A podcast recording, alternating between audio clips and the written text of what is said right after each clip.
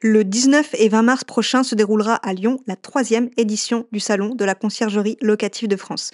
Retrouvez les fournisseurs et les acteurs incontournables du secteur de la conciergerie au programme des expositions, des ateliers et du networking. Réservez votre billet sur www.réseauclf.fr et merci au réseau CLF de sponsoriser le podcast.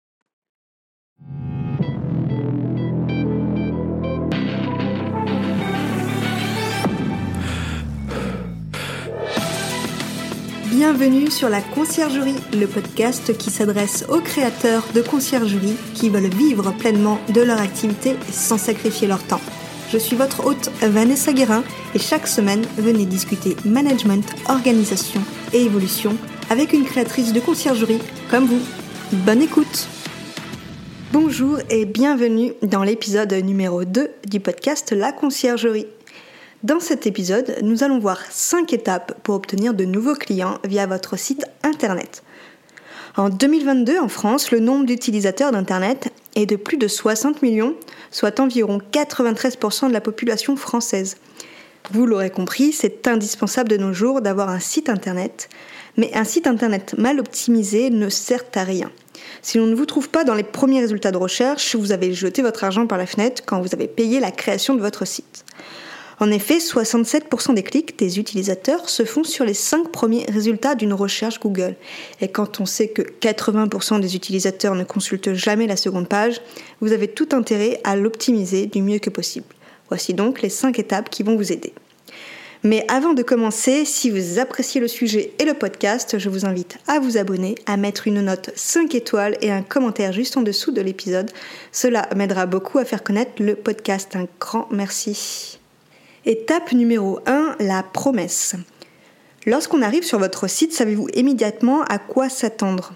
Je m'explique, votre métier, vos bénéfices et vos éléments de différenciation sont-ils présents d'un seul coup d'œil? En moyenne, un internaute passe 2 minutes et 17 secondes sur un site web. Il faut donc capter son attention le plus rapidement possible avant de le perdre. Notez votre métier et votre zone d'intervention, pourquoi passer par vous et pas par un autre service de conciergerie? Étape numéro 2, avoir un site responsive, mais pas que. La définition d'un site responsive est un site qui est conçu et développé de façon à pouvoir s'adapter à toutes les résolutions d'écran, ordinateur, smartphone, tablette. Mais pourquoi est-ce important? 56,7% des internautes utilisent Internet sur leur mobile contre 34,5% sur leur ordinateur. Vous devez donc mettre le paquet sur la façon dont les internautes et donc vos futurs clients vont naviguer sur votre site. Votre site doit avoir un menu clair, simple et la navigation doit être intuitive. Tout ça dans le but d'être le chouchou de Google et ainsi être mieux référencé, surtout quand on sait que la première plateforme utilisée par les Français est toujours Google. Étape numéro 3, le freebie. Un freebie est un terme marketing pour définir un cadeau que vous offrez à votre communauté en échange de leur mail. On m'a toujours dit qu'il faut donner pour recevoir. Alors soyez généreux, généreuse et offrez quelque chose à vos futurs clients. Par exemple, un guide pour améliorer son annonce sur Airbnb, des astuces pour louer un peu plus cher et proposez ce guide offert sur votre site web en échange du mail de la personne qui veut le recevoir. Pourquoi allez-vous me dire? Grâce à cela, vous allez constituer une base de données de loueur, car s'il met son mail, c'est qu'il est intéressé. Vous pourrez par la suite le contacter. 70,5% des utilisateurs recherchent de l'information en allant sur Internet. Pensez donc à favoriser le partage de vos connaissances, vos conseils et des tutoriels dans votre stratégie web. Étape numéro 4, la page contact. Si vous n'en avez pas, ce n'est pas normal. C'est la page où vos futurs clients peuvent vous contacter. Par contre, y mettre un mail ou juste un numéro de téléphone, c'est dépassé. Il faut que vous mettiez un process en place en commençant par un filtre naturel. Dans un premier temps, précisez votre zone d'intervention avec une image visuelle pour que ça soit plus parlant. Et dans un second temps, proposez de les appeler directement quand votre prospect et vous êtes disponibles. Comment? Tout simplement en utilisant un agenda partagé et connecté comme celui que j'utilise et qui s'appelle Calendly. Ça permet à votre prospect de choisir un créneau horaire et de recevoir des rappels de rendez-vous également. Pour ma paire, je crée un petit formulaire avant de réserver le créneau en demandant l'adresse afin d'être bien sûr que c'est dans mon secteur et la raison de l'appel. Étape numéro 5, mettre en avant son expertise.